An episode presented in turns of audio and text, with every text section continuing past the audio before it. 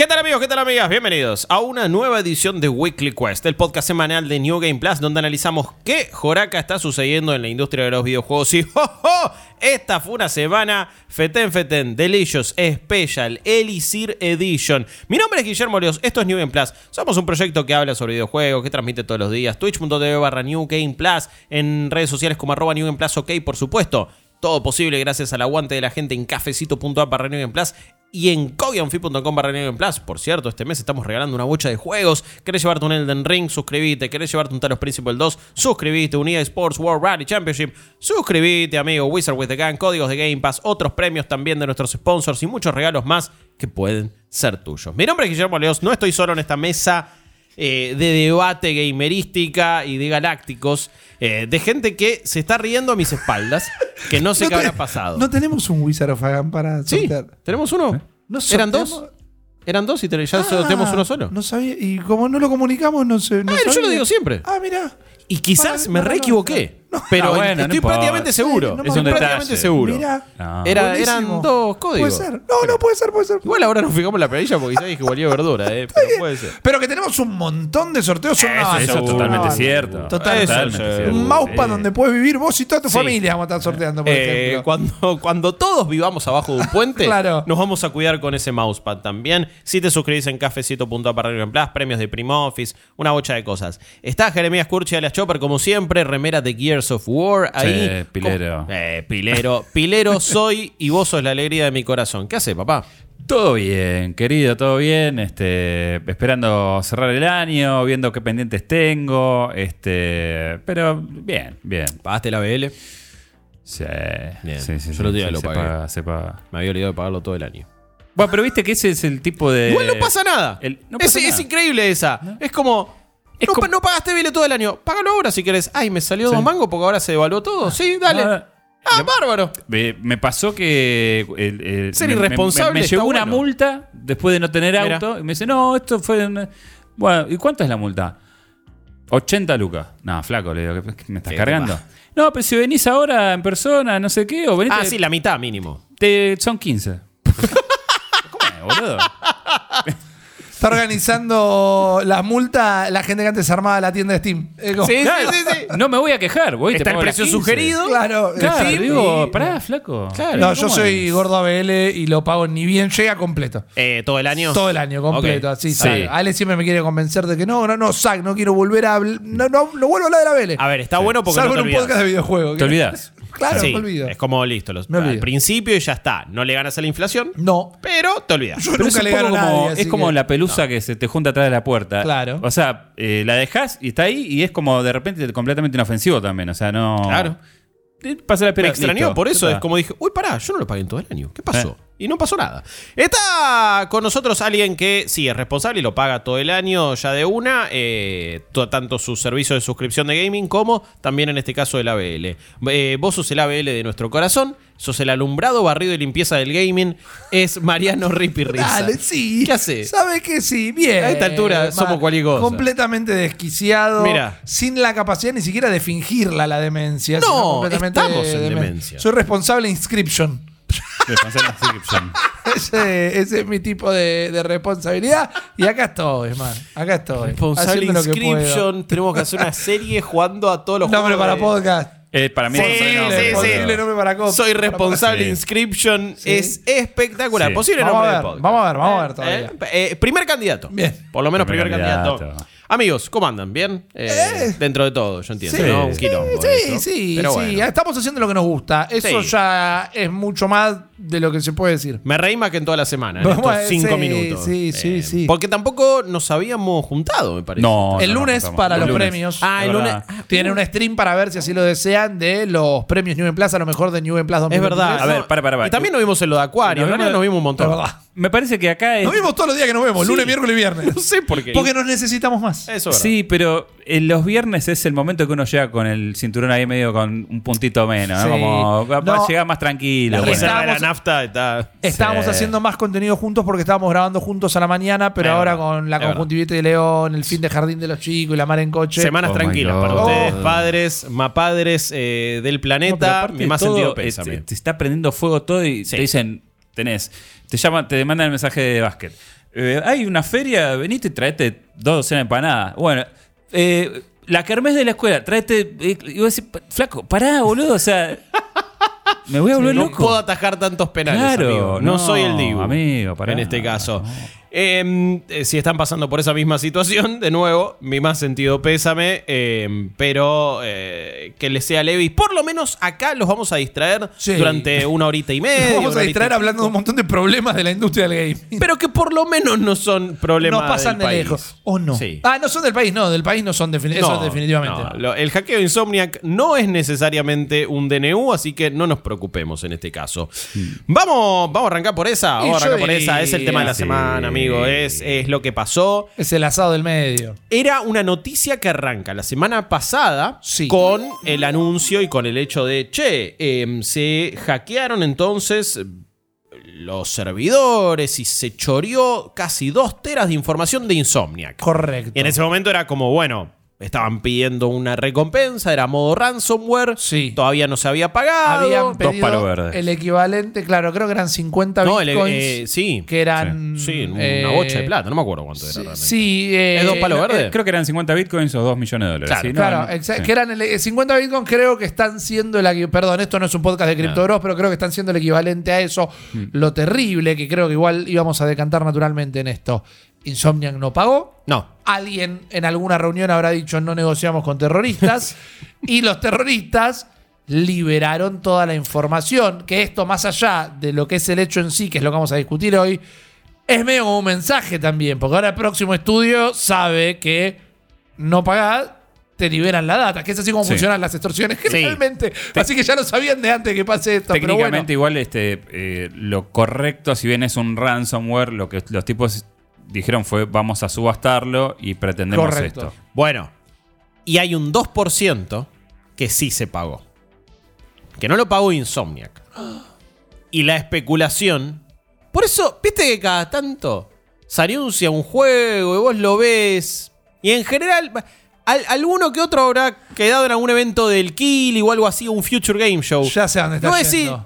Esto se ve muy similar a algo. Este estudio es muy chico para hacer algo de este calibre. Bueno, muchos dicen que lo Vos que decís, se pagó. Un The Day Before pagó para tener algunos assets y alguna eh, cosa por el código fuente. Claro. Y entonces ahí tenés animaciones, eh, motores, física, Claro. todo. Un laburo ya armado que después le metes un skin de Genshin Impact de, del- de AliExpress y tenés un juego. Ponele. Claro. Eh, entonces, muchos especulan de una manera que tiene u- un poquito de prejuicio y otro poquito de sustento.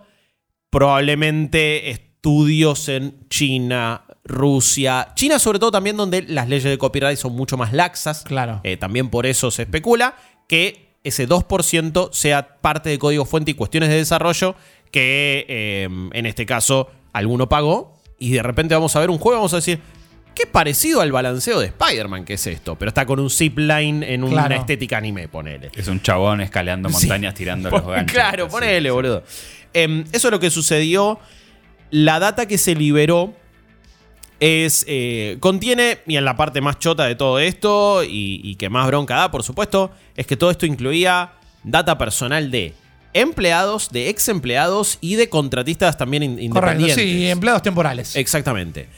Que la verdad es, es- es un garrón. Esta gente ahora se está yendo a, la- a la- a su casa para la fiesta preocupado por si de repente cae en un aeropuerto y le dice, señor, usted cometió un montón de crímenes y en realidad no lo hizo. Claro, no tiene, le, vaciaron la cuenta y no tiene para pagar los regalos de Navidad. El pavo, man. Pavo. Eh, Mal. Eh, ha- hay un montón de, de- cosas que, por supuesto, es para solidarizarse y para decir, che, loco, es un garrón. Esto no tiene nada que ver con eh, hablar de jueguitos o un hackeo para este tipo de información. Es un crimen y es rechoto. Y después está toda otra parte que, la verdad que sí es noticioso, sí da para charlar y sí me parece que muestra un montón de cosas de cómo funciona la industria de los videojuegos que de otra manera es una industria tan secretiva que no Sí. te enterás. Fíjate lo que tenemos, lo que tiene que suceder para que te enteres. ¿Cuál es el presupuesto de un juego? Expectativas de ventas, tiempo de desarrollo, personal, cosas que en otras industrias se sabe, está ahí. Sí. No, no quiero jugar al Mariano Pelufo y hacer suspenso con el ganador de, de la Mira. voz argentina, pero ahora vamos a ir directo a los números, a los datos, todo. Sí, sí. Pero la realidad es que me parece que encima esa parte es la que menos está charlando. Yo no soy boludo, yo entiendo el porqué y es otro de los grandes problemas de esta semana para mí, pero es quienes eligieron hablar del tema dijeron, estas son las imágenes del Wolverine, esta es la línea de tiempo de juego. Sí. Digo, Que encima lo que más puede cambiar es como. también, bueno, incluso hay una famosa línea de tiempo. Ah, me refiero al roadmap, digo, es como. No, pero por eso... Igual en- vamos a comentarlo, ¿eh? en la pero- línea de tiempo que hay una serie de juegos eh, que se iban a lanzar, que venían siendo justamente el de Gepard, otro Ratchet and Clank, un intermedio del Spider-Man. Spider-. Spider-Man, ¿cómo? ¿Dijiste lo ves? No. Eh, no, Guepardo. eh, aguja dinámica. Acá hay guepardo, papá. Aguja dinámica. Eh, no menciona o no se menciona en los clickbaits de Twitter que termina siendo lo que la gente termina leyendo, porque no todo el mundo. Acá no estamos. eh, si vos estás escuchando un poco de videojuegos, ponele que te metiste a leer la noticia. Pero el que se informa solo del headline de Twitter, Sí. no lee que, por ejemplo, había como siete roadmaps. Y no es que el que mostraron era ese, sino que había siete y cada uno decía, bueno, este es el roadmap si tenemos esta guita y podemos contratar a esta gente. Este es el roadmap si tenemos esta otra guita, pero tenemos menos gente. O sea que había siete variantes del roadmap y lo que Sí. se está mostrando, está bien que nos revela que, bueno, claramente hicieron un acuerdo con Marvel, que claramente están trabajando de otro- en otro Ratchet and Clank y demás. Sí. Pero no es que esa va a ser la data de cómo va a ser. Y después, te importa, pero ¿para qué te importa? De- ahí lo vamos a ir charlando. Bueno, pero. Pero digo, eso no se habló. O no se habló, están los números de los presupuestos de lo que cuestan los juegos, que es algo que nadie habla. Y la gente está diciendo, mirá el culo de Guepardo. Acá, viste, es como... Sí. Ah, pero es lo superficial. Está bien, y a la gente lo que le interesa es el jueguito de Guepardo. Obvio. Yo lo sé, pero digo, se filtraron cosas mucho más importantes de los cuales terminó siendo la noticia de la filtración. Totalmente, y que para nosotros a la hora de analizarlo es mucho más jugoso y de Claro. nuevo porque te permite sacar ciertas conclusiones. Lo del roadmap que decís es clave porque se daba a entender como que, bueno, el válido y el que más iba a suceder era, eh, sacamos un juego de Venom a lo Claro. Miles Morales en 2025, Wolverine 2026 y después uno de X-Men más adelante y un Ratchet and Clank en 2030. Sí, y, el Ratchet and Clank estaba sujeto, igual me estoy abriendo, estoy agregando, estoy sumando datos Eh, para no nada que agregar. Está sujeto a que hagan con los otros juegos la plata necesaria para financiar ese Ratchet and Clank. Que también la gente te está diciendo, no sé si está necesariamente mal, porque lo que uno que quiere, yo, vos, todo el mundo, es jugar juegos divertidos. Pero volviendo hace dos segundos atrás del mulo de Marvel, de repente la nave insignia de Insomniac está supeditada a que le vaya bien a los Sí. otros juegos Bueno, que le obligan, entre comillas, a hacer. Supuestamente en un Spider-Man 3 sería posible si le va bien al juego de Venom. Por ejemplo, como hizo Miles Morales con Spider-Man 2. Correcto. Exactamente. Eh, lo que pasa es que también, eh, yo lo, lo comentábamos en un, en un daily. Eh, Sunset Overdrive, de todos estos documentos que se filtró un montón de Sí. información, Sí. dejó un neto de 567 dólares. Real. ¿Me entendés? Entonces, desde el punto de vista de que esto es un negocio, ¿cómo vas a seguir solventando proyectos así? Claro. Exacto. Otra parte de los documentos dice que para cuando hagan o Venom o Spider-Man 3, el presupuesto va a tener que ser el equivalente a 265 millones de dólares actuales. Sí. Que obviamente que cuando lo acomodas a la inflación iban a ser 300 no sé cuánto. Pero establecían como, che, nos tiene que salir menos que Spider-Man 2. Eso es. eh, Porque sí. si no cagamos fuego que salió 315 millones de dólares. Que, por cierto, no recuperó todavía. Todavía no. Todavía no. Puede ser Al- que al ahora 12 de sí, diciembre, Porque claro. la última Eh, data de no noviembre, está. perdón. Eh, esto sí, el juego tenía que. El presupuesto de Marvel Spider-Man 2 iba a ser de alrededor de 250 millones de dólares. Se terminó expandiendo a 270 millones de dólares. Estamos hablando de cuánto costó hacer Marvel Spider-Man 2. Por ejemplo, está encima. eh, Está hecho en la tablita separada, el desglose. Por sí, ejemplo, sí. 40 millones fueron solo las cinemáticas. Solo las eh, ciento y pico, doscientos y pico minutos de cinemática, tre- 40 millones de dólares. Iba a ser 250, se extendió a 270. De ese 270 se extendió más y terminó siendo 300 y pico. Y lo que dijeron es, bueno, el próximo tiene que costar 65 millones de dólares Eso. menos que esto. Incluyendo la oración, que no sé si estoy del todo en contra, pero cuando le dice un empresario, cuando le dice un corpo, suena a Alex Luthor. Es, tenemos que bajar estos precios porque después la gente, esto decía el documento, la gente se da cuenta si eh, el juego costó 260 o 300, que medio como suena medio mala leche, pero por otro lado, Para mí es clave. Es Porque- clave, boludo. pa- pa- quizá, el, quizá el charco no tiene que tener tanto ray tracing y ese tipo no tiene que granchar y se puede ir a dormir a la casa el fin de. O la cinemática tiene. Uy, perdón, boludo. Em, la cinemática no tiene que ser algo que se muestre a full cinemática. que Encima, viste que es el motor del juego, pero que se ve un poquito mejor y que es distinto. Y la cámara y toda la bola y el motion capture. Y quizás ese mismo momento lo haces con el control eh, de la cámara en el usuario. Y eso ya te ahorra. De hecho, otra de la parte del documento decía que Wolverine iba a ser mucho más lineal en el manejo de cinemáticas Sí. para ahorrar justamente en esto. Y algo que esta semana discutí con. eh, discutí bien, digo, íbamos charlando con la gente. De ideas. Claro, eh, íbamos charlando en los streams. Que de repente hablamos de mil cosas, pero una de las cosas que charlamos es. Che, ¿cuánto sirve tener carita de Hollywood conocida? Digo, a la larga, ¿cuánto, le impor- cuánto afecta en ventas? Estoy de acuerdo. Lo vi ese stream y estuvo piola. Me parece que al final del día igual eso es una herramienta más de marketing. que Totalmente, pero, pero digo, es de nuevo, ¿cuánto se nota la guita invertida en un juego cuando lo jugás y cuánto le importa al usuario? Es como son todas cosas que se van conectando Por eso. y son todas cosas que los estudios AAA se van dando cuenta.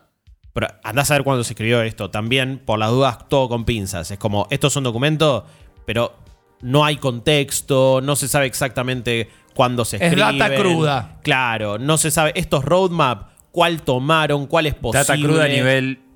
Hay Excel con eh, equipos asignados de, no sé, de, de a 30 personas. O sea, literal archivo Excel. Eso. sí, sí. Ah, Es el, el drive de que vos la manejás ahí en el laburo.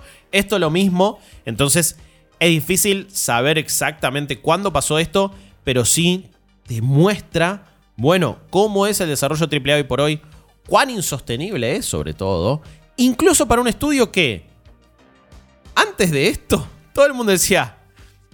Man, ¿sabes la guita que hicieron con este, con este? No, Insomnia que está surfeando la ola, todo. Y así todo es, es un estudio exitosísimo, que saca juegos muy seguido, que hoy por hoy es el estudio más eh, importante, yo creo, a nivel negocio para Sony, probablemente. Bueno, es el estudio que le, lo puso en un juego nominado a Juego del Año. Para mucha gente lo fue. E incluso es, tiene el récord de ser el juego de PlayStation más rápido en venderse Claro. en toda la historia de PlayStation. El dato que comentamos quizás por encima antes es que con este costo que tuvo de 300 y pico millones de dólares de desarrollo, tenía que vender un poquito más de 7 millones de copias a full price, es decir, a 70 dólares para recuperarlo. Y lo que decíamos es que hasta eh, noviembre, que fue la última con- comunicación oficial, todavía no habían llegado. Yo me imagino, esto fue en noviembre, previo a Día de Acción de Gracias, previo a Black Friday. 12 de noviembre. Yo me imagino que quizás hoy sí ya alcanzó a esos 7 millones de copias porque se había quedado en 6 y pico. 6.1. una Por eso, yo me sí. imagino que ya debe haber pasado. Pero también vemos como el estu- uno de los estudios más rentables actuales de PlayStation está medio como que haciendo el. co- co- eh, Empatado, recu- son recuperándolo, claro, empatando, recuperándolo. Y ajustando presupuestos, personas, ¿Sabes tiempo cuál de es desarrollo. Mi dato favorito de todo A ver, eso, tíralo. que Miles Morales, que en ese documento dicen que le sirvió mucho el Miles Morales para establecer Spider-Man 2 y que le sirvió a nivel plata, que es un juego de unas Juegazo, por cierto. 20 horas, 18 horas, ponele, eh, si no te pones a completar todo y demás. Les había costado 90 millones de dólares y en lugar de 5 años de desarrollo, 2. Y claramente, cuando el juego costó la mitad y se hizo en menos tiempo, la ganancia en guita, en metálico, fue mucho más grande. Y digo que es mi tema favorito del liqueo porque volvemos a esta ballena blanca que obviamente, que culturalmente quizás es inaccesible, que mira, el juego más corto, que no tiene contenido de relleno al pedo, que lo hiciste con un equipo más chico, que te costó menos plata, que lo pudiste sacar más rápido porque te costó menos tiempo hacerlo, y encima te hizo más plata. ¿Qué vamos a hacer con el próximo? 300 millones de dólares y como 20 horas al pedo. ¿Viste? Es como... Más fuerte para la gente del fondo. Claro. Eh, sí. Sí, es, eh, es, es que el modelo también, el dato que se desprende de esto es que no, no está siendo sustentable. Esto lo dijo John Lydon hace bueno, eso es otro. años. La industria no está siendo ¿No? sustentable. Sí. ¿No? Lo, pero lo dicen todos. Phil Spencer también lo dijo. Dijo que eh, todo muy lindo con los chiches nuevos, eh, tecnológicos, pero nunca terminan a- a- abaratando los costos porque siempre querés hacer más, siempre querés ser más ambicioso. Claro. Uy, si podemos meter más píxeles, más eh, edificios, más personas, más NPCs, más animaciones, más físicas, más todo, porque la tecnología te lo permite y porque el estándar y la barra de calidad se sube, siempre es más caro, siempre tarda más.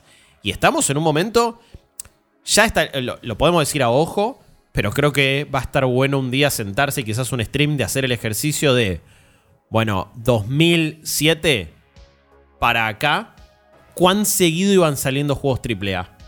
Y la ¿De diferencia una misma ahora. serie decís o en De todo en general, de una misma serie, digo, eh, habría que hacer como un desglose, ¿no? Si nos dedicáramos a, a Big Data videojueguil, yo haría eso. Yo te lo hago un sábado de hobby, eso. No, sí, a mí también me lo reinteresa. Por eso, es un restream, boludo. Claro. Eh, eh, la, debacle, la debacle o no triple A en números. Y listo, hacemos un stream de eso. Porque lo vamos a ver ahí y, y hasta lo analizamos siempre y a todos les viene pasando. Que si bien, qué sé yo, hay casos como el de Rockstar que vos decís, eh, en la última generación solamente sacó Red Dead Redemption 2. Bueno, pero a la vez mira todo lo que le dio a GTA Online, ¿no? Es como que estuvo sacando Claro, contenido todo el producto de tiempo. entretenimiento más exitoso de toda la historia. Exactamente. Sí, pero igual. Podían no haber sacado ningún juego nunca más. eh, Claro. Tampoco. A ver. eh, sí, Estoy diciendo verdad. que es un caso especial, pero hasta ese es como. Hay mucho para Igual analizar. GTA V, más allá del online, siempre está top 10 en venta de hace años. Sí, por eso, sea, obvio, totalmente. en es un juego múltiples que- eh, versiones. Claro, Sí, pero en la anterior generación habían sacado dos GTA, un Max Payne, un Red Dead Redemption y bien, expansiones y todo. Pero tu, tu ejercicio está copado del punto de vista de, por ejemplo, eh, los Uncharted, que salieron Sí. todos muy pegaditos, uno atrás del otro, del 1, el 2 y el 3, tal vez no el cuarto, como Crancheando como A si morir. fuera dulce batata. ¿eh? a morir. Pero acá nos apunta justamente la producción. Los primeros tres Uncharted tuvieron una separación de dos años cada uno. Mientras que a mí, personalmente, Los Mass el Effect 3 también. no me gusta tanto. Son tres clásicos indiscutidos de PlayStation y es, uno, es una. eh, Nathan Drake es una de las caras de PlayStation. Y esos juegos, otro hardware tecnología, una industria, ponele, que menos exigente, no lo sé. Pero salieron cada dos años esos juegos. Yo prefiero un Miles Morales cada dos años que un Spider-Man 2 cada cinco. Sin dudas. Pero lejos. Eh, y de nuevo, entendemos por qué se tarda más. Y había no solo más crancheo, sino que también cuestiones tecnológicas, etc. Pero la trilogía Mass Effect salió entre 2007 y 2012. Pues en cinco años tuviste tres juegos de eso Claro. y metiste una trilogía. Y no eran juegos chiquitos tampoco, ninguno. Y era Assassin's- juego- Assassin's Creed hay más de uno por año. Bueno, Por sí, Bueno. sí, con las franquicias anuales es como. es, eh, está igual, ya no pasa, no ya no pasa. Sí, pero ni no siquiera hacerlo. Assassin's Creed ya no sale todos los años tampoco.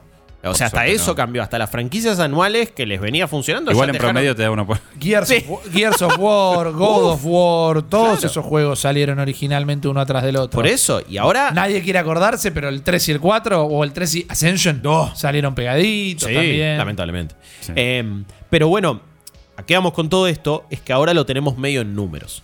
Y lo tenemos en data. Y por eso digo que es un momento de mierda para los empleados de Insomniac. Es un hecho criminal este. Pero hay un silver lining, una cosita que es, che, hay un montón de información que nos muestra y que desnuda ciertas cuestiones del gaming AAA que Sí. es hora que estén públicas porque hasta me parece que encima puede calmar mucho a veces el, el caldo de cultivo de redes sociales y la toxicidad muchas veces de, de parte del público, de esperar que todo salga ya y que, eh, y, y que sea y, uy, el, el charco gate, ¿viste? El, el- Claro. toda la boludez esa. Quizá hay gente que baja la ansiedad con algunas cosas, entiende mejor cómo funciona y nos dejamos de tanta boludez también, porque de nuevo, todo este secretismo de la industria nunca colabora a que la conversación sea más sana, sino todo lo contrario. Pero a mí, sí, no, totalmente de acuerdo. El pero no era como para poner un punto contradictorio. Es muy difícil cuando sabes que la cultura del consumo está muy fijada en que lo que quiere es el charco con ray tracing Ah, y sí. no la historia de Edith Finch, ponele. O sea, esas cosas que están marcadas. La marvelización de la cadena de producción de los videojuegos también, no solo porque Insomniac está haciendo juegos de Marvel, sino que es, sí, ponele toda esta guita en efectos especiales. Che, ¿y ¿alguien leyó el, león de- leyó el guion de la peli? No, no importa, ¿viste? Y después ahí tenés la caída del estudio, la, el streamlineo de empezar a sacar más productos y uno atrás del otro. Che, y metemos otro de Ratchet and Clank que drift aparte, Pero es, aparte, estuvo eh, espectacular. No, necesitamos meter otros dos de estos para ver si con ese nos sobra guita para hacer juego de... Eh, me parece que apuntar a todo eso cuando la evidencia te dice más barato, más corto, Sí. ganás más plata, están corriendo el conejo completamente equivocado. pero Pero es- es, culturalmente, Culturalmente es así. eh, irremediable. Hay, hay un montón de, de timelines, pero las lo que todos tienen en común es, eh, es Disney anunciando 15 proyectos de Star Wars en una. En, en una este, La- en, la última Celebration, mismo, viste, boludo. 30 películas que. Y que en otra Celebration anterior ya se habían anunciado un montón de cosas y hay muchas que ya no suceden, digo. En su momento habían anunciado que la trilogía de Ryan Johnson, que la película de Taika Es Waititi, que no pasa nada ya. Mueven un toque el mercado. Marvel con lo eso de mismo. alguno- Es una especulación, es una timba. Es como, Sí. ¿qué tengo que hacer? Es para un, sacar un juego que esté buenísimo o anunciar 15 de lo que quizás hagamos 7 y 3 estén buenos. Sí. Y la guita para hacer uno nos la va a dar anunciar 15. El famoso Welcome to the Dark Universe Claro. de, de Universal, que quería meter la momia, este, el otro, y todas las fotos que se sacan ahí, esos cinco Bicho, personas. Tito. sigo Claro. sigo esperando la Frankenstein de.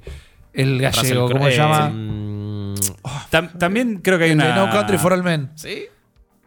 Javier Bardem. Ay, yes. Me quedé con Oh. una bronca con esa peli. También creo que parte de la responsabilidad viene de, de la gente que por ahí está comunicando, haciendo contenido, en, en tratar de cambiar un poco la conversación. Eh, Ay, ese es el otro tema que ahora vamos a tratar. o sea, a mí me pareció bastante penoso ver to- todo esto que sucedía. Obviamente, nadie. se- expliquémoslo, expliquémoslo bien.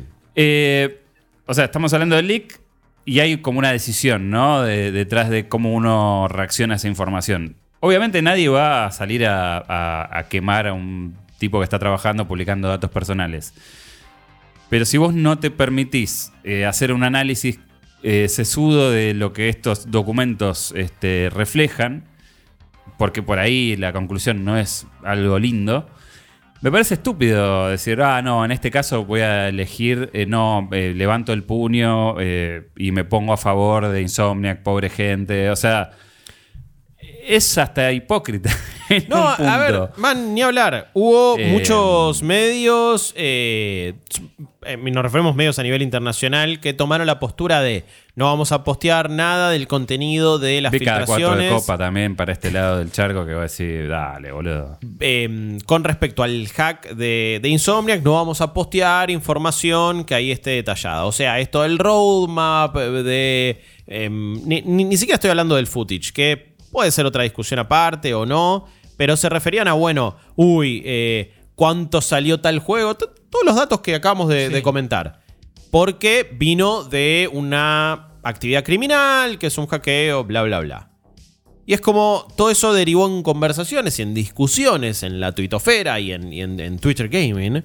Y de muchos periodistas que se iban cruzando opiniones que uno veía ahí a nivel internacional. Desde acá, no sé, yo agarraba un balde de pochoclo, honestamente. Pero era como, bueno, muchos preguntándose, che, pero ¿cuál tiene que ser el rol de la prensa con respecto a lo que sucede en la industria? Y la verdad es que la, la conclusión que muchos llegaban y con la que estoy de acuerdo, por cierto, y para que no me mate el archivo, ni bien, a- ni bien se dio el hackeo, yo pensé que era solamente un poco de footage de Wolverine y cuando me lo preguntaba le dije, no, qué sé yo, no sé, no lo puedo mostrar, viene de un hackeo. Que a veces también eh, es proteger tu propio canal de Sí, YouTube. eh, que no te bajen después el video o te pongan un strike. Porque Totalmente. el contenido estaba conseguido de manera ilegal. Igual va más allá de eso. O sea, eh, eso es una cuestión de preservación lógica, pero. No, y también incluso, no, pero yo decía, bueno, no sé si lo voy a ver o no, porque pensé que eran tipo 30 segundos de Wolverine pegando, ¿viste? Hmm.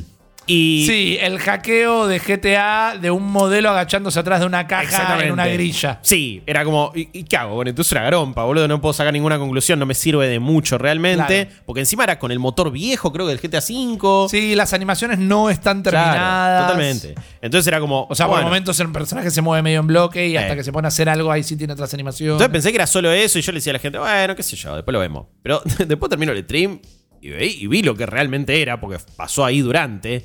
Digo, ¿cómo es que hay, hay personas que están decidiendo no hablar de esto, man?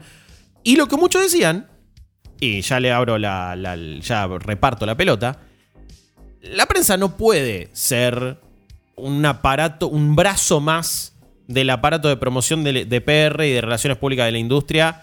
Y no podés cumplir simplemente un rol marketinero. Porque si no, lo único que haces es regurgitar eh, gacetillas. Gacetilla de prensa. Y lo único que haces es, bueno, si lo único que hablamos es la información oficial, ¿qué tipo de análisis haces? Porque ya de por sí muchos canales intermediarios ya se han cortado. porque los propios eh, publicadores o manufacturadores de consolas tienen. En el blog de PlayStation muchas veces tenés la preview de un juego. Decís, ¿qué carajo, boludo? Y, y así con muchas cosas que han sucedido. Bueno, ¿y qué hacemos entonces? Porque no estás cumpliendo ningún rol realmente. Y no hablar de estos datos, no analizarlo, no explicarle a la gente cómo funciona la industria y no comentar, por ejemplo, presupuesto, roadmap, ideas, etcétera. Para mí le está fallando a tu público, le está fallando medio a tu profesión. No quiero ser tampoco tan, oh, grandilocuente. Pero, no, pero no yo, está man. cerrado tampoco. El tema es el siguiente. eh, lo hablábamos en el stream de hoy a la mañana. Hoy es eh, 22 eh, de diciembre cuando estamos grabando esto. Por si después quieren ir a nuestro canal con los archivos de los streams a buscarlo y ver esa extensión de la charla.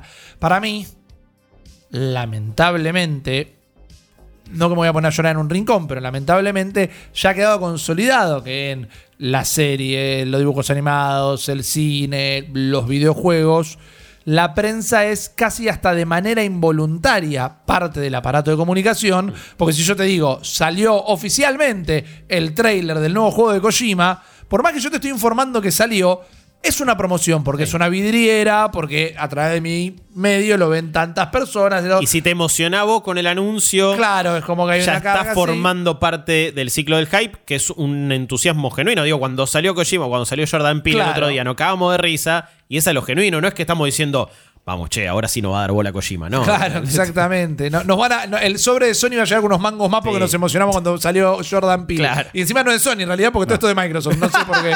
Pero a lo que voy es de una manera indirecta la prensa de videojuegos ya es parte Sí, del aparato sí, de comunicación.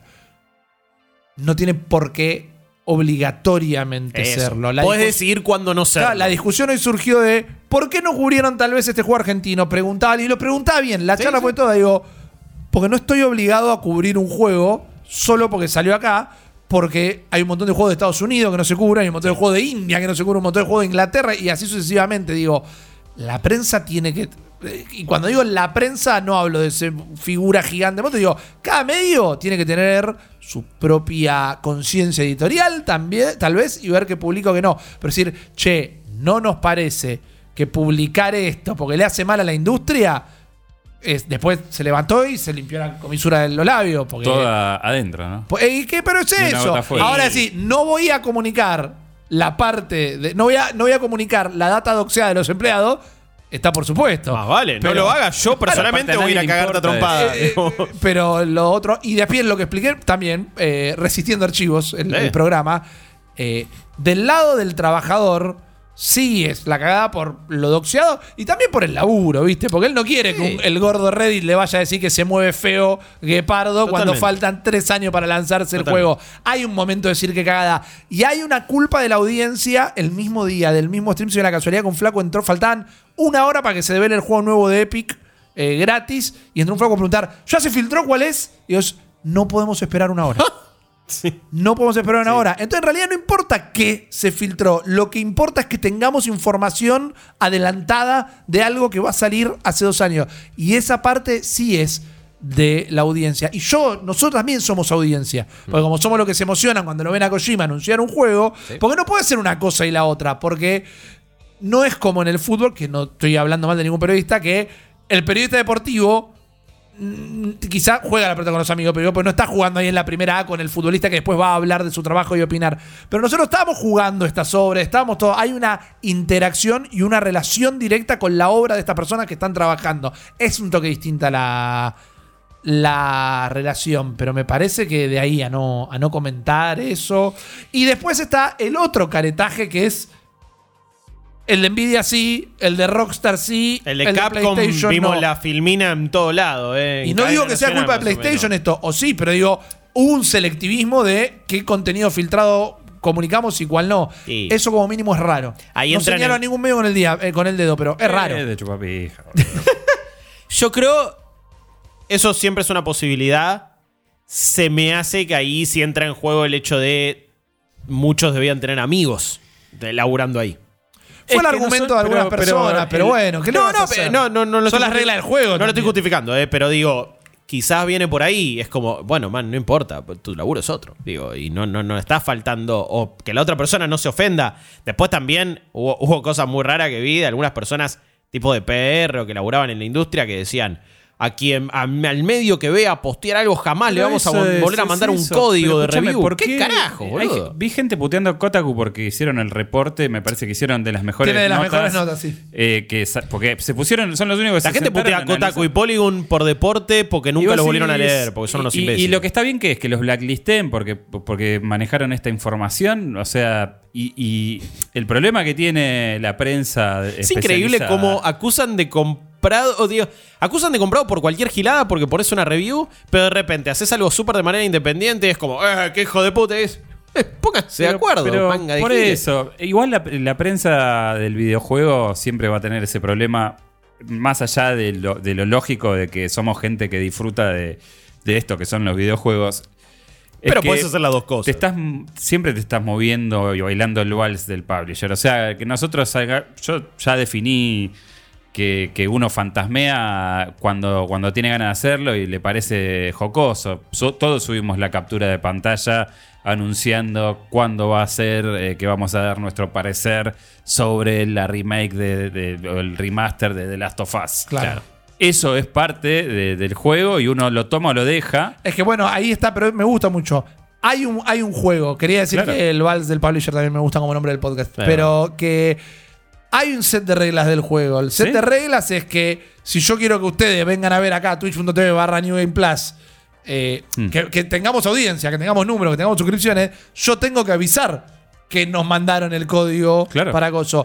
Es parte del juego que se pueden llegar a filtrar cosas y, Sí, sí. y- y- y se van a consumir esas cosas que se filtren. Hay reglas tácitas. Sí, Sí, sí, pero- y, y hay cosas que no comprometen tu opinión y tu rol y todo. Digo, porque vos pongas, ¡Ey, nos llegó la copia de tal!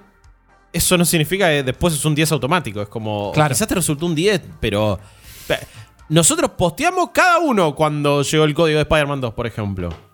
Ah, ¿y, y después qué? ¿Fuimos y dijimos que es el juego del año? No, boludo, te dijimos nuestra opinión. Y algunas cosas nos gustaron y otras no. Como también preordenamos la edición especial de Starfield Para poder y, nos, transmitirlo co- y nos antes. compramos los controles, que sigue siendo facherísimo y todo. Ah, no, del control no me arrepiento nada. no me arrepiento del control. Y la No, movida de transmitirlo antes nos terminó saliendo a Re nivel bien, contenido. claro, obvio. pero después se digo, y después lo copiaron. Pero no porque pusimos plata, hablamos bien del juego. No, no. Más vale. Por eso, o sea, yo creo que hay cosas que son inherentes, como lo mismo pasa con el cine. ¿Cuántas veces ya? Igual no se hace tanto, pero he visto cada macaco yendo a, a cocinar en el desierto la comida de Martian y después vienen y te venden cualquier cosa. Digo, todo está medio infectado por eso. Ahora, no, uno no tiene por qué ponerse en, el capitán de la moral y decir, bueno, acá es donde digo basta. Y vos decís, pero pará, flaco, o sea, eh, vivís posteando leaks de otro lado y ahora resulta que lo de Insomniac te tiene que tocar el corazón, boludo. Es como. lo que pasa es- también hay, hay- para mí la prensa la prensa en común la, la prensa en general a nivel mundial de cualquier tema que toque eh, está pasando su peor momento y está Sí. completamente corrupta y, y- y- y podrida y desvalorizada Eh, lo ves con temas deportivos, lo ves con temas políticos, es como que no hay ningún tipo ya de, de disimulo de a, a- a qué parte se están respondiendo. O quizás no están respondiendo a ningún mandato de arriba, pero te das cuenta que están queriendo generar un clic o están queriendo generar, viste, tratan mal a alguien que le están entrevistando para generar después un, un video de TikTok. El- la religión del clic ha arruinado a lo que hay detrás de la prensa. Y después están y estoy hablando de los grandes medios, las grandes corpos que son dueñas de diario, noticiero, página web y todo, porque hay prensa independiente espectacular también. Sí, sí. Y hay prensa independiente que es una cagada también. Pero lo ves con... Hay prensa de todo tipo. Lo- pasó rápido también. Lo de. Sentenciaron a internar en un geriátrico de por vida al hacker de GTA 6.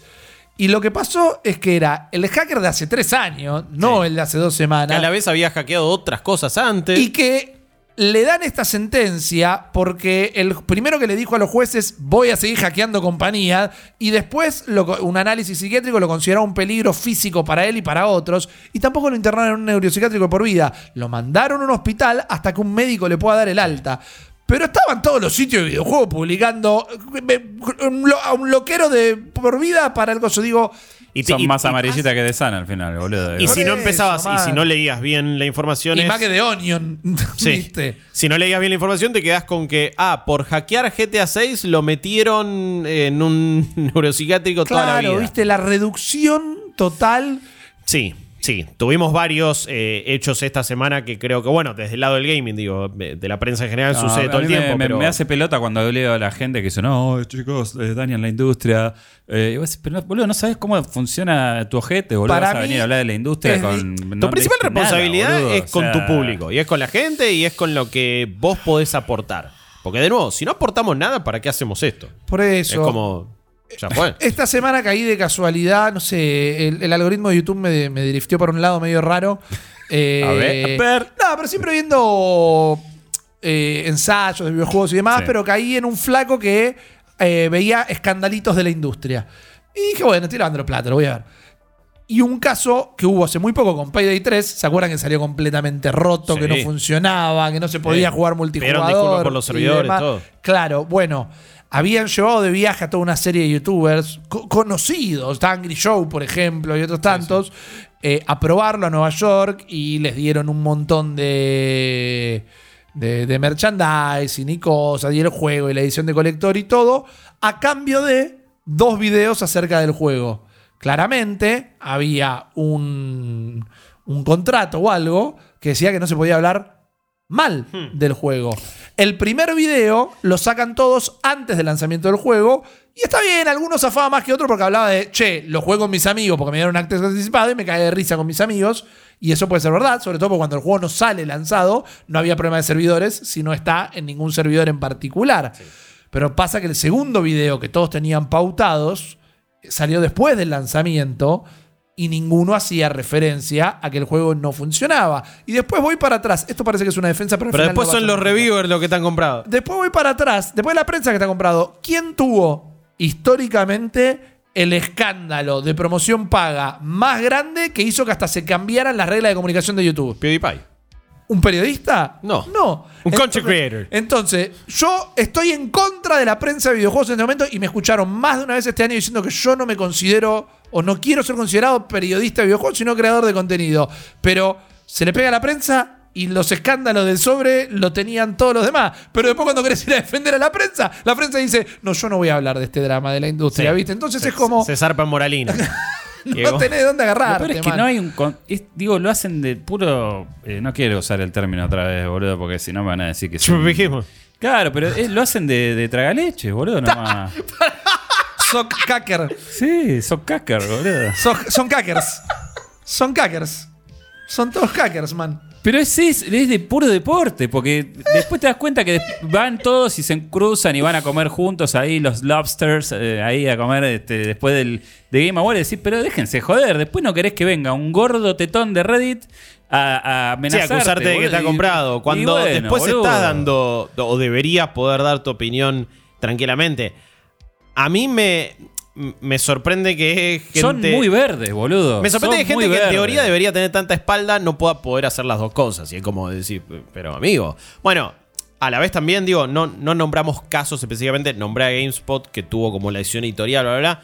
Al mismo tiempo, digo, eh, otro, quizás el medio más con, con mayor llegada, que es IGN. No, IGN lo, lo posteó, por ejemplo. Entonces no es que, Sí. uy, generalizar a los más leídos o algo. Fue como una decisión individual de varios, pero bueno, eh, Eh. Y después tenés eran lo- casos emblemáticos. los sitios independientes, las cuentas de TikTok y de Instagram independiente del mundo del somosgamers.com, ponele, que ellos sí te van a comunicar. Se filtró y la cara de Gepardo en el juego se ve así, porque su generación de clics es otra cosa y todo, Eh. pero ahí ya estamos pasando como a un tercer filtro Sí, de no. posverdad que... El, el full clickbait, eh, sí, y, Y cómo, no y está cómo mal que el ese SEO. pibe quiera hacer crecer. No está mal, pero esa persona tiene que aprender después a lo largo de la responsabilidad que tiene la comunicación. Pero tampoco la vas a ir a perseguir porque No. estaba queriendo generar un, un clic en su cuenta de Instagram. No, no, no, totalmente, totalmente. Eh, se, eh, se entiende, pero por eso digo que eh, te- te- se, se entiende el rol que cada uno tiene que jugar y la espalda potencial que pueda tener cada medio o persona. Y eso me parece que, que- que debe influir. Eh, no sé si nos quedó alguna otra pata por comentar de, de- de- de lo que es el contenido de este, De este- hackeo y de las conclusiones No, que podemos no. sacar. A mí me, me- me resultaron varias cosas interesantes. Sí, eh, eh, fue como, ahí sí fue medio como estar espiando el acuerdo en teoría con Marvel, qué cosas pueden salir eh, y no en otras plataformas. Sí, ¿viste? claramente un arreglo con Marvel lo tienen, no estaba blanqueado. A mí me gusta, ya se entra en un terreno completamente de la especulación, pero decimos. Sí. eh, no, no, no. Si este juego, si Spider-Man 2, que es el juego de uno de los principales estudios actuales de PlayStation, líder del mercado, que está superando 3 a 1 en las ventas de PlayStation 5 a Xbox Series X, es decir, que por cada Xbox Series X que se vende, se están vendiendo 3 PlayStation 5 en este momento, y que planean que ya están haciendo los números que puede superar en ventas a la Play 4. Ya pasó los 50 millones. Por eso, y parece que va a tener el mejor año fiscal en la historia de PlayStation y todo. Si un juego de ese, cala- de ese calibre, de esa compañía, cuesta en desarrollarse, eh, y el juego como Spider-Man lo es 300 millones, podemos empezar a entender, sin tener la precisión, que los Assassin's Creed del mundo cuestan 300 están costando ahora 300 millones de dólares, que los Call of Duty del mundo en este momento deben estar costando 300 millones de dólares y así. Y te da otro parámetro hasta para analizar los juegos. Sí, totalmente. Eh, igual también. O por ejemplo Yo la decisión, perdón, Chops, de, la semana pasada, de lo que escuchamos de, de Last of Us Online. Digo, y de la cancelación y eso, es como, bueno, te da un panorama y un contexto extra para analizar todas las noticias. realmente. Yo igual relativizaría un poco ese, ese aspecto porque, y no es que le quiera pegar a Ubisoft, pero digo, estos tipos han sacado más de un juego. sí, tienen, otra manera de trabajarlo, los estudios un- en tándem. Una estructura, infraestructura detrás de los juegos que ya tienen mucha parte técnica resuelta. Me A quería mí- referir al triple A Sí, sí, sí, promedio, en realidad. Claro. Sí, Después Al AAA cinemático, super budget eh, o Sí. con presupuesto, viste, que vos le ves todos los chiches y probablemente esté saliendo mucho. O por lo menos los de Sony específicamente. Que de nuevo, acá es Sí, donde. porque también ahí tenés un tema Igual de. no me dieron ni un escroto de recursos. quino, ¿eh? Así que crancharon al pedo. Yo, si me vas a cranchar y te va a salir una fortuna, tráeme un. Pero ¿no viste cuando se cae- te caes con el agua con Spider-Man que se le encogen los huevos? no lo. No lo no, por el traje, por el traje de que no lo- no I lo- was in the pool! I was in the pool! Es como a lo, a lo George Constanza. Claro. Si, no- si vas a Claro. cranchar, tráeme un escroto de quino. Está Si no, no cranché. Razón. Eh, bueno, e- eso por un lado. Pero por ejemplo, y de nuevo, nos falta información. Ahora, por lo menos tenemos una pata de cómo funciona y- o, o data sobre cómo funciona Insomniac. Y de acuerdo a lo que fue el juicio Microsoft, eh, compra de Activision, FTC y que también se mete PlayStation, surgió- por ejemplo, nos enteramos que Last of Us Parte 2 salió 200 millones de dólares Claro. cuando salió en 2020, tres años atrás, que a dinero de hoy anda a saber cuánto es. Y Y- 100 más, tal vez. Desconozco Sí. exactamente, No, pero no, mucho más, seguro.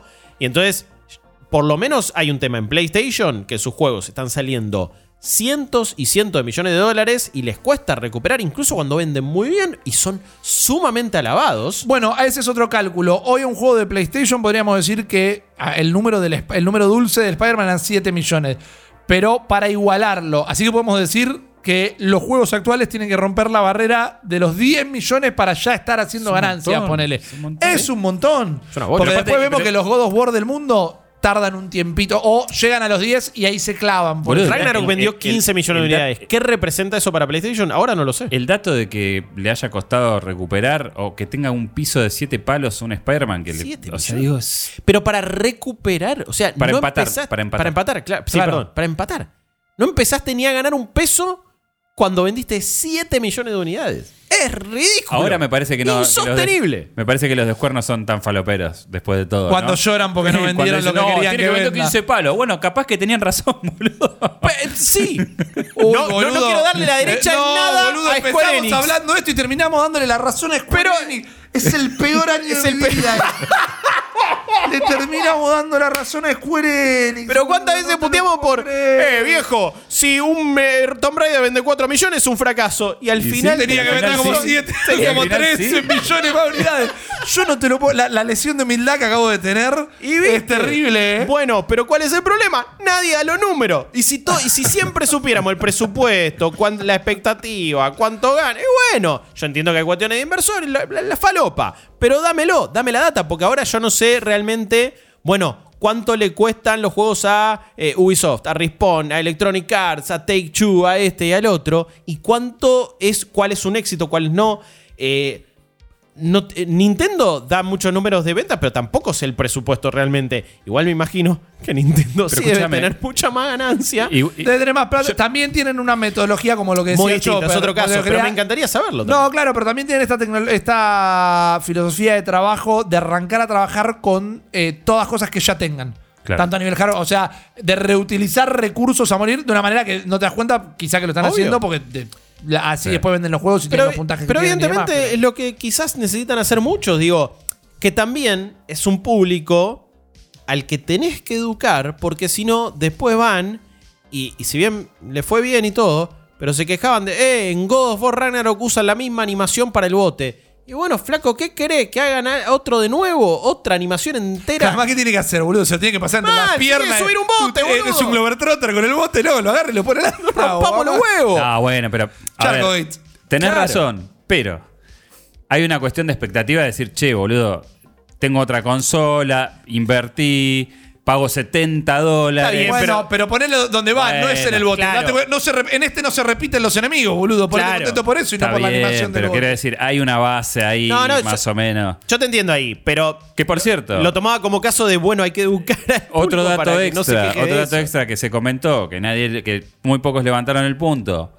Intenciones de llevar entre 80 y 100 dólares los juegos de PlayStation. Otra. Dentro de los documentos. Sí. Ah, Tal vez a partir del 2027, que no está tan lejos. No, y que es algo que yo no quiero desestimar, porque Sería una, la primera si se dice en campaña, después van y lo hacen, ¿eh? Sí, Eh, como- sería la No, primera vez. Alguien le va a decir Alguien- que no lo, no, que no lo va a hacer, no, van a hacer, cobrarte los juegos boludo. 100 dólares. Sería la primera vez que haya semejante impuesto dos veces dentro de una misma generación. Sí. Cuando todavía, y en esta me recontraplanto y moriré como un pelotudo en esta colina, cuando todavía no vimos un puto juego de nueva generación. Claro. La- Pero, eh, la- los 10 dólares eran la tasa de Next Gen. Hijos de puta. sí, que no existió Los realmente. 10 dólares éramos, éramos Claro. nosotros. Sí, como- eran los padres. Eh, bueno, a la vez, y por supuesto que no Perdón. quiero que los juegos salgan 80 o 100 dólares, pero si estamos hablando de que igual todo tiene que ver con presupuestos que, que- que no están manejando bien y que se están yendo por las nubes y tiempo de desarrollo que se van por las nubes, pero si Spider-Man a 70 dólares necesita vender 7 millones para recuperar y para, no, para- para empatar todos los gastos, entonces entiendo por qué están pensando en subir el costo de los juegos. No estoy diciendo que esté bien, no estoy diciendo que quiero que pase, Claro, por pero favor. En el, En- en el peor. Igual hay que solucionarlo de otra manera, no subiendo el precio del juego, sino que Baja el costo del desarrollo, hacemos un juego que no sea de 40 horas al pedo y ganamos todo. Sí. No quiero, pero si me decís que con el lanzamiento. Siempre la paga el usuario, ¿no? con, Nunca la- la casta. con el lanzamiento de la PlayStation 6 lo aumentaban 10 dólares más. Ponele que te lo discuto, pero esto es de 2027. acá dos, tres años. Sí. Boludo, Cuando todavía la mitad de los juegos que están en esa línea de tiempo de Insomniac para 2027 no hubieran salido. el, sec- el- el secretismo, además, porque eh, también está este tema. La producción lo apunta y era una de las noticias. ¿Cuánto se lleva Cottage? Que, re- que se va de, de- de- que se aleja de la industria. ¿Cuánto Sí, se lleva? Igual me, me- eh, me mataste el enganche. Yo quería un momento cunio donde sacábamos el champán para decir finalmente Bobby Kotick no trabaja más en la industria de los videojuegos. Que lo Claro. celebro, pero a la vez se lleva cientos de millones Pará, de dólares. 155 millones de dólares se lleva el hijo de una gran puta se, de Bobby se llevaba, se daba a sí mismo bono de 40, 60 millones Está todos bien. los años. Esto que se lleva pero, ahora, cha- pero, ya no me importa. pero está en una está en un esquema de trabajo, sí, que es lo que se quiere cuidar al final, en donde los flacos ganan al año 35 mil, 40 mil dólares, boludo. No. ¿De qué estamos hablando? Sí. Eh, Eso salieron, es lo que no Digo, quieren que salga. Pero yo digo que se robó más durante su trabajo que la que se lleva ahora como último bono. Seguro. Ni hablar, pero, pero, pero, pero en sí. pero después te echan a la mitad de la gente de un estudio, después es Que eso también, insostenible. eh, documentos de septiembre decían cómo iban a reducir personal en Insomniac, que supuestamente es el paraíso sí, sí. y que El supuestamente estudio venden más una exitoso de. Sony Claro. y de repente hay que echar gente. Eh, que vale aclararlo.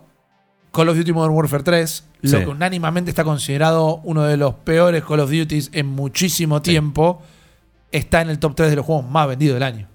Sí, eh, el- El peor Call of. Duty.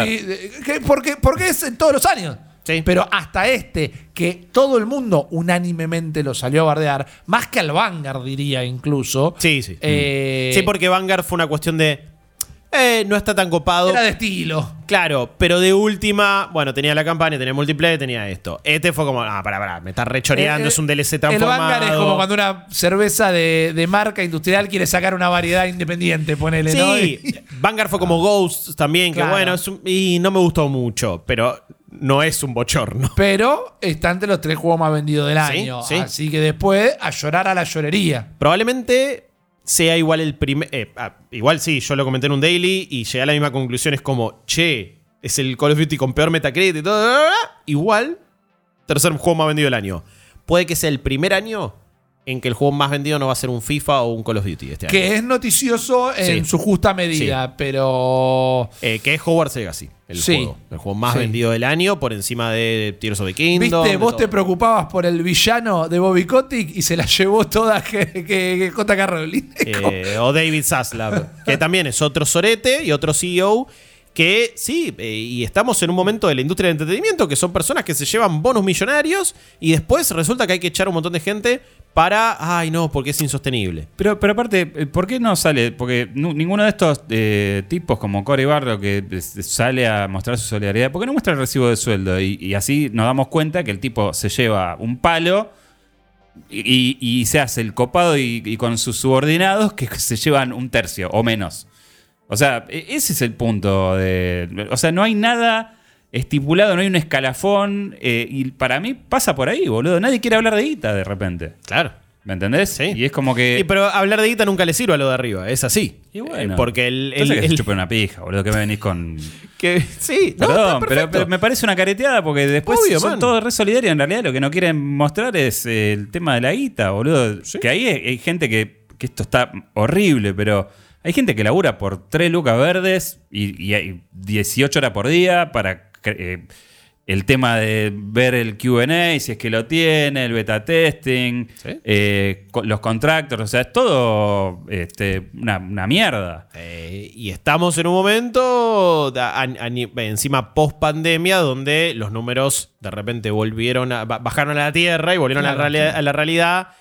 Ya a esta altura comentarlo es medio al pedo porque es la noticia Embracer de la semana, pero finalmente se cerró a la verga Free Radical, todos los que iban a hacer Time Splitter lo terminaron cerrando directamente el estudio, se anunciaron otros despidos más, es como ya a esta altura no, es- no es ni noticia, no, ya es todas las semanas vas a tener una noticia de Embracer, pero de nuevo Embracer compró hasta que 300 desaparezca, estudios boludo. para poder cerrar uno por semana. es insólito. Bueno, No, pero, aparte, estos son los capos de la. Acá la banguita. Son los capos de la finanza que se jugaron un pleno a. "Es- va a venir este jeque de no sé dónde y va a poner dos, Sí. billo- dos mil millones mil de millones de dólares. El, Y príncipe, vamos a hacer todo- el príncipe heredero de Arabia Saudita. Claro, empezá a gastar. que- Mohamed bin, bin Bin Salim, Salman. bin Bin Salman, algo así. Vos gastá que viene este con la sábana en la cabeza y nos va, nos va a salvar la vida. compraron todo del Señor de los Anillos, boludo. ¿Y ahora dónde se lo van a meter? Se quedaron. Y también, y, y de nuevo, ahí es donde, encima, desde el lado del usuario, perdemos todos. Porque ahora hay franquicias que están encerradas en este torbellino de caca que es Embracer. Sí. Cuando se anunció, viste, uno podía ilusionarse porque venían, eran de Square Enix, pero uy, todo lo que tenía eh, Crystal Dynamics, Eidos, todas las propiedades, Deus Ex, Legacy of Kain, Tomb Raider. Ahora sí, chicos, ahora sí las bolas, no vamos a ver nunca más nada de eso. Igual eso también es culpa de los propietarios de la franquicia. Yo lo discutía el otro Ah, sí. día. Si yo le digo el otro día que se me rompió la compu, le digo, toma León, El armame el gabinete y se electrocuta el pibe, es culpa mía, no de León porque no sabe armar el gabinete. ¿Por qué carajo le dan la franquicia al Señor de los Anillos a Embracer Group? Ah. ¿Por qué le dan King Kong Sí. a los ridículos esos que hicieron esa caca? Porque puso como 500 millones de dólares. Fanta- yo sé, yo sé que es por la plata. no, no, pero sé, si después, pero es una irresponsabilidad. es el señor de los anillos. Sí, Y si de repente ahora no pueden salir por X cantidad de años un juego del Señor de los Anillos porque los nietos de Tolkien querían cambiar el Duna y se la vendieron a Embracer Group, la culpa es del, es del dueño del circo. Pero escúchame, igual que, pero ahí te salta la ficha que les chupa un huevo, boludo, al, nieto de Tolkien. Dice, "Ah, dame la plata, después hace lo que quieras. No salió, uy, qué lástima. Hay que A hacer ver, el cálculo de cuántos el- familiares directos de Tolkien se tuvieron que morir hasta que uno dijera que no voy a hacer guita todo esto del abuelo. Pero olvidate. olvidate. Vale, hu- fíjate que hubo como un quiebre desde lo de Amazon Lo- que dijeron ya lo- fue de la Creo choca. que hasta los nietos se, se negaban rotundamente y no- Quizá, de- desconozco, tendría que buscar bien toda la información. No me tomen, eh, digo, no, no, no lo tomen ahí Después firmado aumentó con sangre. aumentó el alquiler en el Reino Unido. Brexit, boludo, ya fue a la Pero es un poco, viste, te pones a pensar en estos genios de las finanzas y, te- y es inevitable el meme de, de- de para esto estudiaron ustedes, boludo. si vos le pedís que te lave el auto al joven mano de tijera, te lo va a rayar, boludo. Entonces, si se le das a la- esta franquicia a toda esta gente, la culpa es tuya. Eh, eh, coincido plenamente, pero bueno. eh, fue un año, de nuevo, donde jugamos juegazos. El otro día hicimos el podcast de lo mejor del año y hablamos de 18 juegazos que nos encantaron Sí. y que en cualquier otro año muchos de esos juegos hubieran estado mucho más arriba. Todo muy lindo. Pero fíjense cómo el tiempo nos fue dando la razón en muchas cosas que, que veíamos y charlábamos y quizás entiendo que podían... Igual no, no, no es que mucha gente lo haya dicho, se haya quejado, pero entiendo que podían parecer muy negativas, pero terminan sucediendo. Y terminó sucediendo la debacle de los juegos como servicio, con juegos cerrando antes de que salgan y cancelándose, despidos por todos lados de estudios, cierres de estudios, reportes y, y filtraciones como estas que te evidencian que ni siquiera un Spider-Man 2 puede gozar Claro. de una bonanza económica de ganancia. A la larga le va a dar mucha guita a Sony, sí, pero de nuevo, siete palos de unidades para poder empatar los gastos de producción.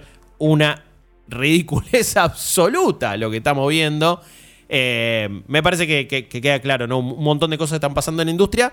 Una industria AAA que cuando miramos para adelante y miramos para 2024, no está muy claro el panorama. Y cuando miramos más allá, lo que todavía no sabemos es si el porrazo se lo dieron hace dos años y ahora vemos los anuncios y las consecuencias, o si el porrazo se lo están dando ahora y esto cuándo va a terminar afectando.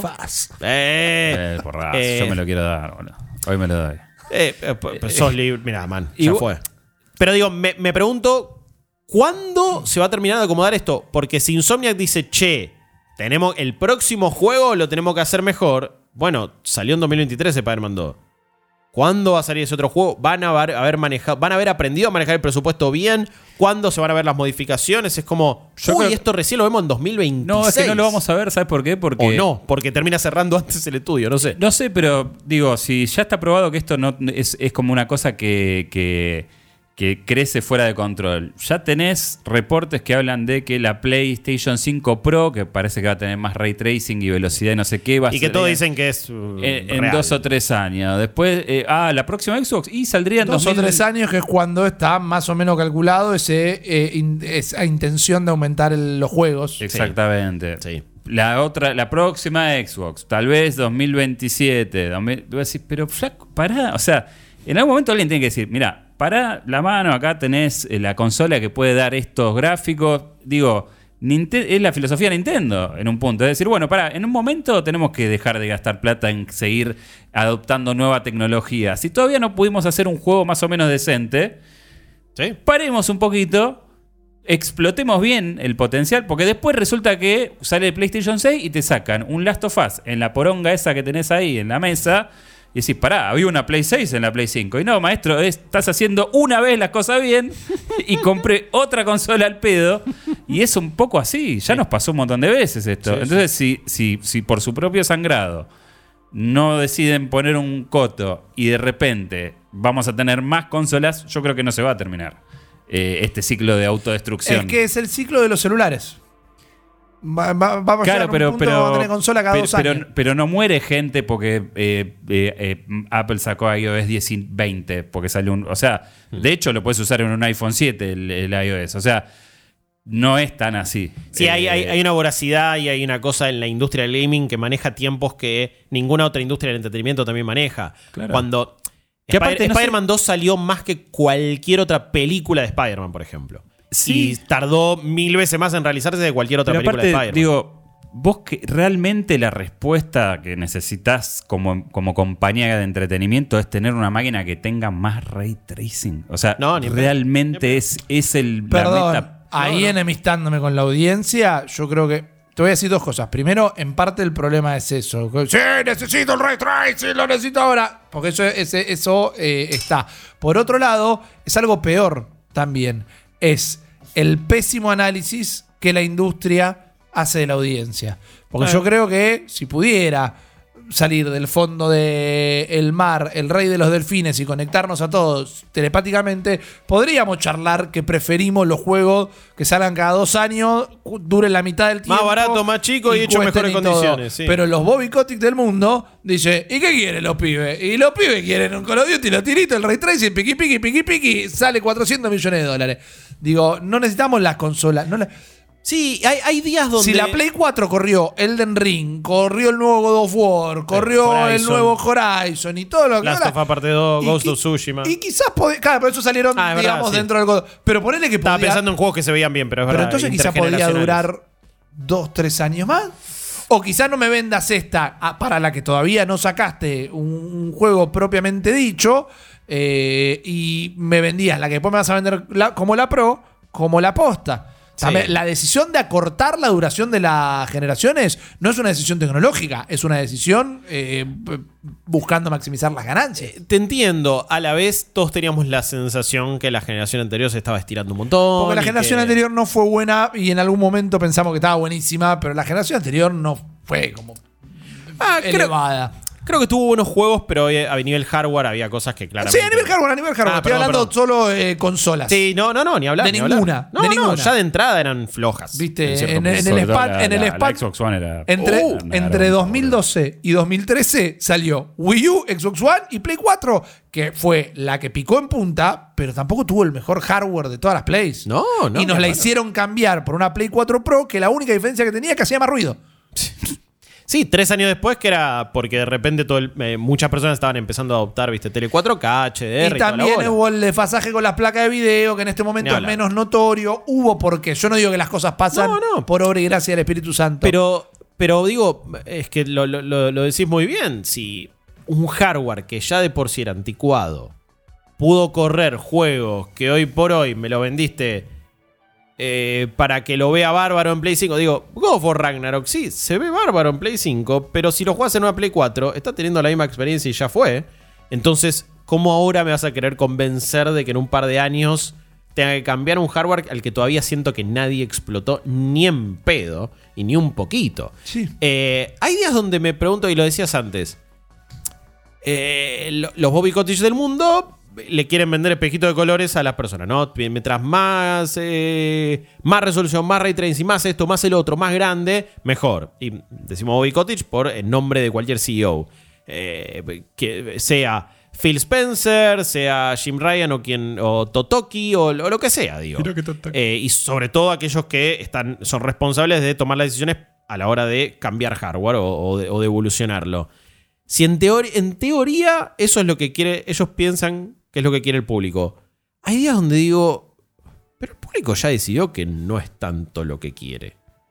Y hay otro día donde digo, "Ah, no sé, no sé si están así. Honestamente no me decido, pero Es que hay una, manipulación por el lado de la comunicación y de la cultura. De nuevo, nadie.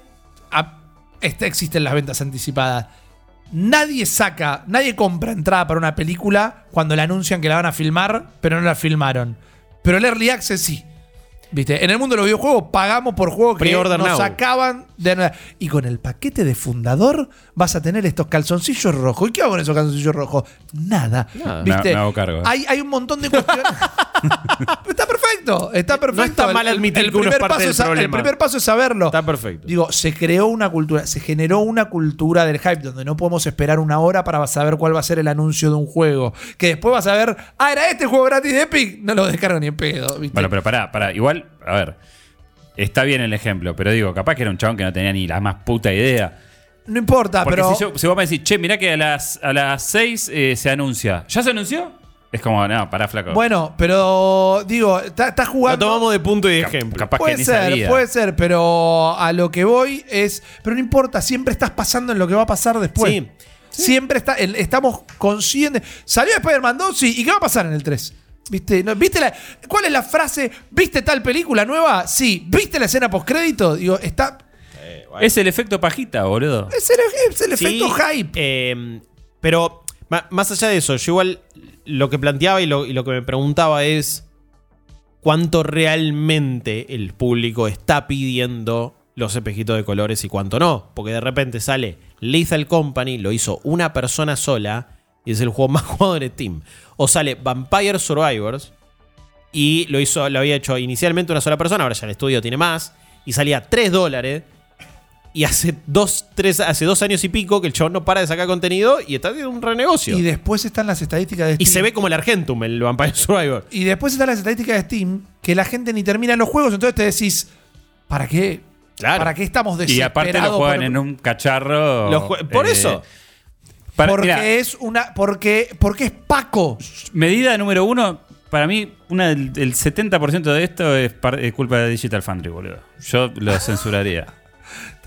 por por Sí, querer sí. mostrarle a la gente que hay algo que Y existe porque un mundo un, mejor. hay un culto ahí de, de la pajita que es, que es, in- es innecesario, boludo. Bueno, ¿Qué carajo te, te diferencia si en tal lugar Yo no creo que darle más información a la gente sea un problema. Lo que pasa es que Pero no, pero- no, pero le es al importa a la pedo. gente. Es- pero Mirá, tiene consecuencias el negativas saber Digital, tanto. el Digital Foundry de Final Fantasy XVI te dice, una- este juego corre como la mierda en una Este- consola de nueva generación y la gente lo ama. Este, Entonces, mira, voy a usarme de ejemplo para que nadie diga "Oh, es un montón. Pero yo me fui a hacer una ecografía y el chavo me dice, uh, mirá, tenés un divertículo. Ok, y eso es bueno o es malo. Es mejor que mirá, un aburrículo. ni- me dice, ni es, es uno solo, ni está inflamado, así que ni lo informo.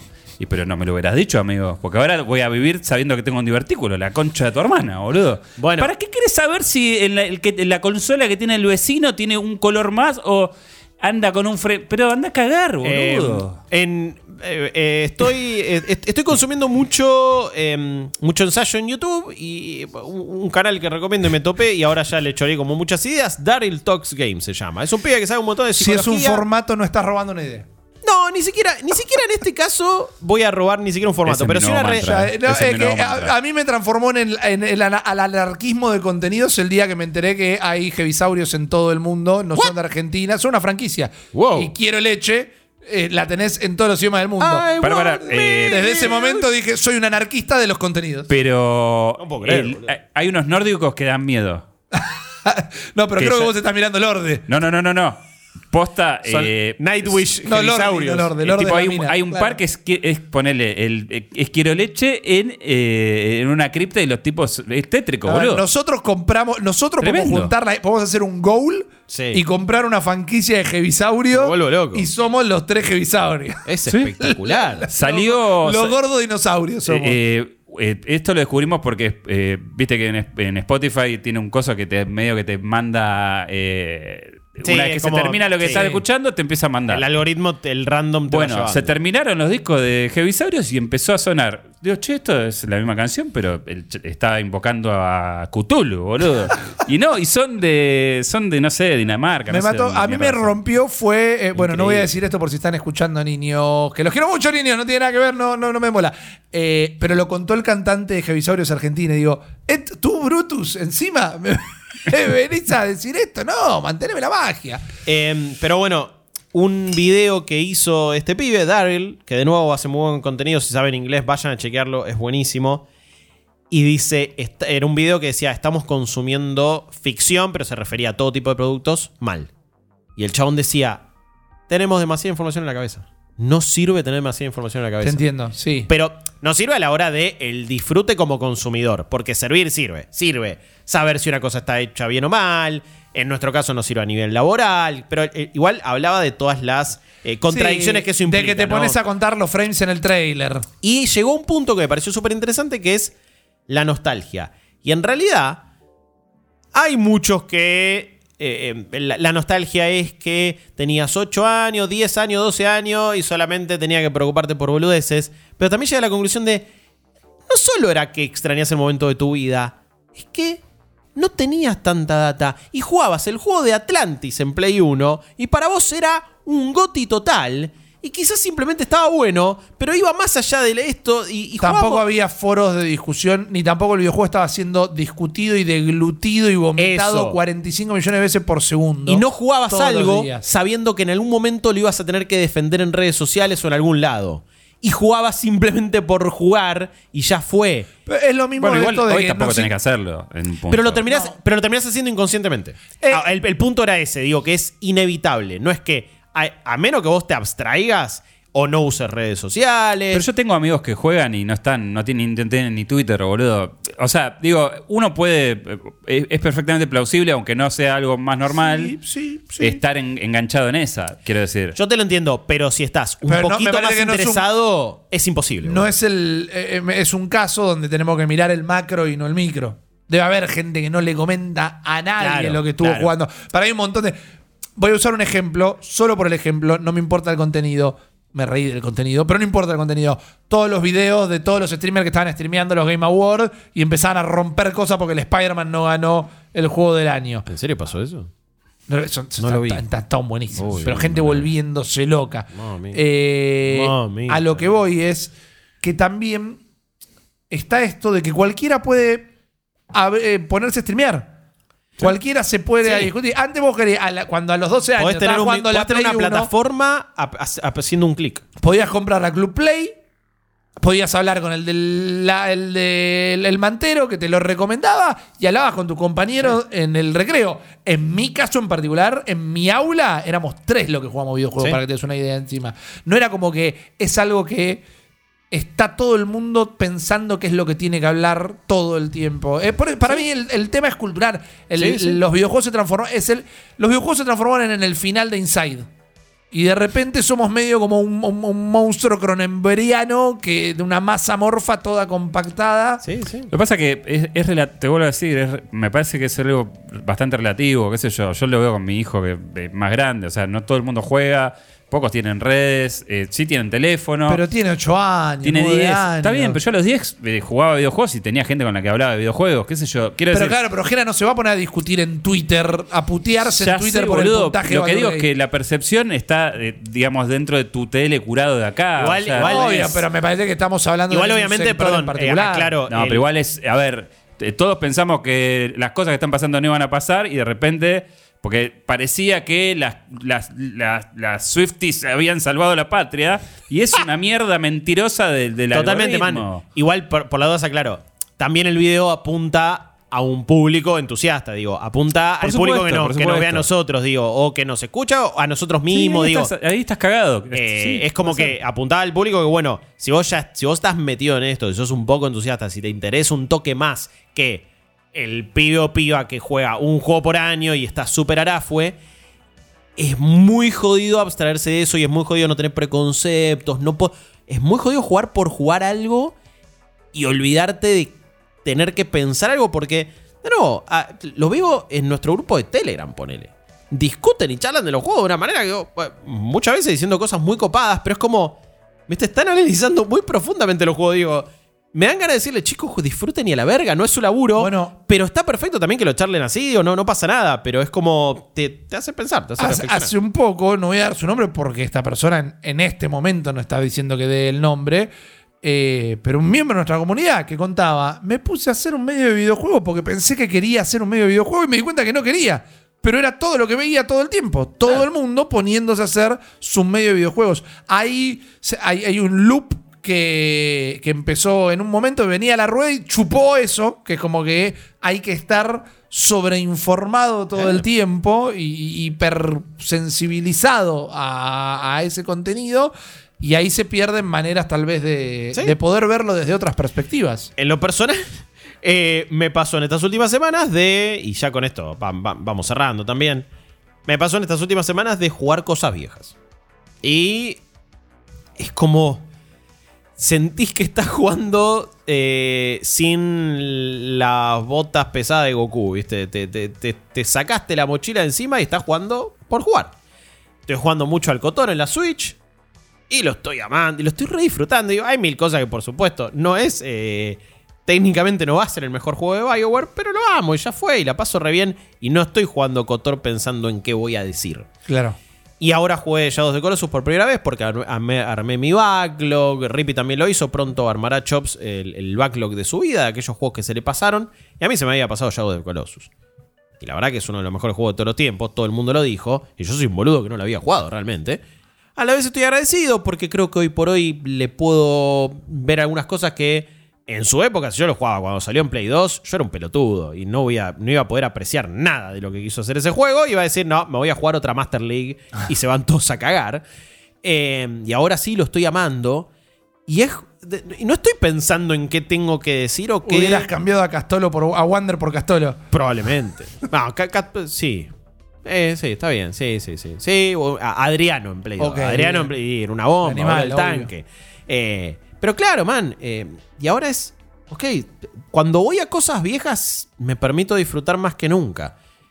Ojalá lo pueda hacer con cosas nuevas también, pero bueno, nuestro laburo es este también y tengo que contarles qué me pareció el último juego. Digo, jugamos Baldur's Gate 3, no vamos a decir qué nos pareció, no. Incluso cuando vos lo estás transmitiendo, mostrás qué te pareció. Eh, así que me, me parecieron como muchas cosas interesantes y es algo que me fue pasando. Si nunca jugaron Shadow de Colossus, si son de las tres personas que no lo jugaron eh, y nos están escuchando, háganlo, por favor. No sean como yo y esperen tanto. O sí, quizá lo terminan disfrutando más incluso. Amigos, ha sido un podcast fantástico. Uf, La verdad que espectacular. tuvimos una discusión Cada, hermosa. cada podcast sonamos mejor. Me parece que son temas que siempre se van relacionando entre sí. Terminamos hablando de sobreinformación y empezamos hablando de, uy, qué bueno que hay más información para analizar la industria En un podcast en un de podcast. videojuegos. El tema es que hay que saber cuándo es suficiente. No me parece una mala reflexión. O sí, también hay que poder decir, bueno, hay información que te da una pauta de cómo funcionan realmente las cosas y no está mal tenerlas. Para y hay mí- otras que son al pedo. Para O mí lo mínimo, no estoy diciendo que somos nosotros. No estoy diciendo que somos nosotros.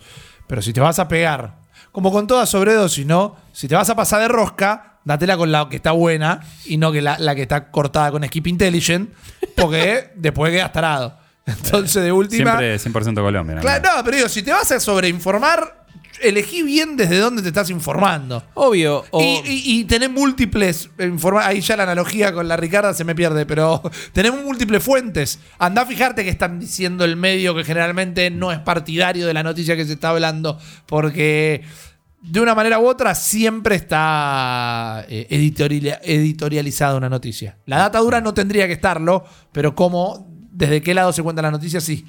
De una, de una. La verdad, eh, amigos, me parece que hemos llegado a hermosas conclusiones. De nuevo, gracias por su aguante, por ver esta grabación en vivo en twitch.tv barra Plus. Si lo están viendo en YouTube, también lo agradecemos. Un like, un comentario, compartan, suscríbanse, activen la campanita. Todo lo que hay que hacer en YouTube, en plataformas podcasteras, lo mismo. Cinco estrellas en Spotify. Realmente nos sirve un montón. Ey, el rap de Spotify nos dijo que nuestros Eh. podcasts tienen el promedio de 5 estrellas. Sí, así que sí, sí. muchas gracias. eh. Sigan El compartiendo. cielo se quedó sin estrellas. Sigan compartiendo los podcasts por WhatsApp, que aparentemente por una estadística. De- o sea, explíquenos tenemos cómo. muchísimas reproducciones. El, no sé, 17%, no sé, compartido por WhatsApp. Me, Sí, me sí, pareció sí. rarísimo. En No Nueva sé. Zelanda nos escuchan mucho en los microondas. Es rarísimo la data que tiraba eso. Es como, ¿Qué hago con esto, esta información? Pero la información. existe. Sí. ¿Por qué tenés que saber cuál fue la decimoséptima canción que escuchaste este año? No, eh, La yo- información no. es una moneda. ¿El que la busca la encuentra? Sí. Eso pasa. Eh, no, Sácame, sácame acá. No, por favor, no te voy a sacar más. Eh, no te voy a sacar más a la calle, realmente. eh, arroba Nieve de Plazo que hay en todas las redes sociales. Síganos ahí, por supuesto. Disfruten también de otros contenidos como Debugging, Cinematic Mode, Spoiler Quest. Hablando de Cinematic Mode, van a tener una última edición antes de fin de año, por supuesto, porque ya estamos llegando a Navidad. Esto quizás lo escuchan después de Navidad, lo están viendo antes, o quizás ya lo disfrutan, eh, o lo están escuchando en Navidad mismo ahí con la familia. Pasen unas lindas fiestas, dentro de todo lo posible. Pero sí, vamos a volver con Cinematic Mode antes de fin de año, porque tenemos que ver Duro de Matar y comentarla. Correcto. Eh, película navideña, sí las hay. Mi nombre es Guillermo Leos, al estado Jeremías Curchi alias Chopper. Eh, un placer y revisen su relación con sus gustos, eh, que siempre hay una mejor manera de conectar. Eh, buena reflexión. ¿Querés hacer otra reflexión, amigo Mariano Sí, sin reflexión de momento, pero siempre agradecido. Siempre agradecido. Lo mismo digo, eh, ha sido un placer. Cuídense, practiquen la empatía que no muerde, jueguen jueguitos copados y aguante New Plus. Chao, nos vemos.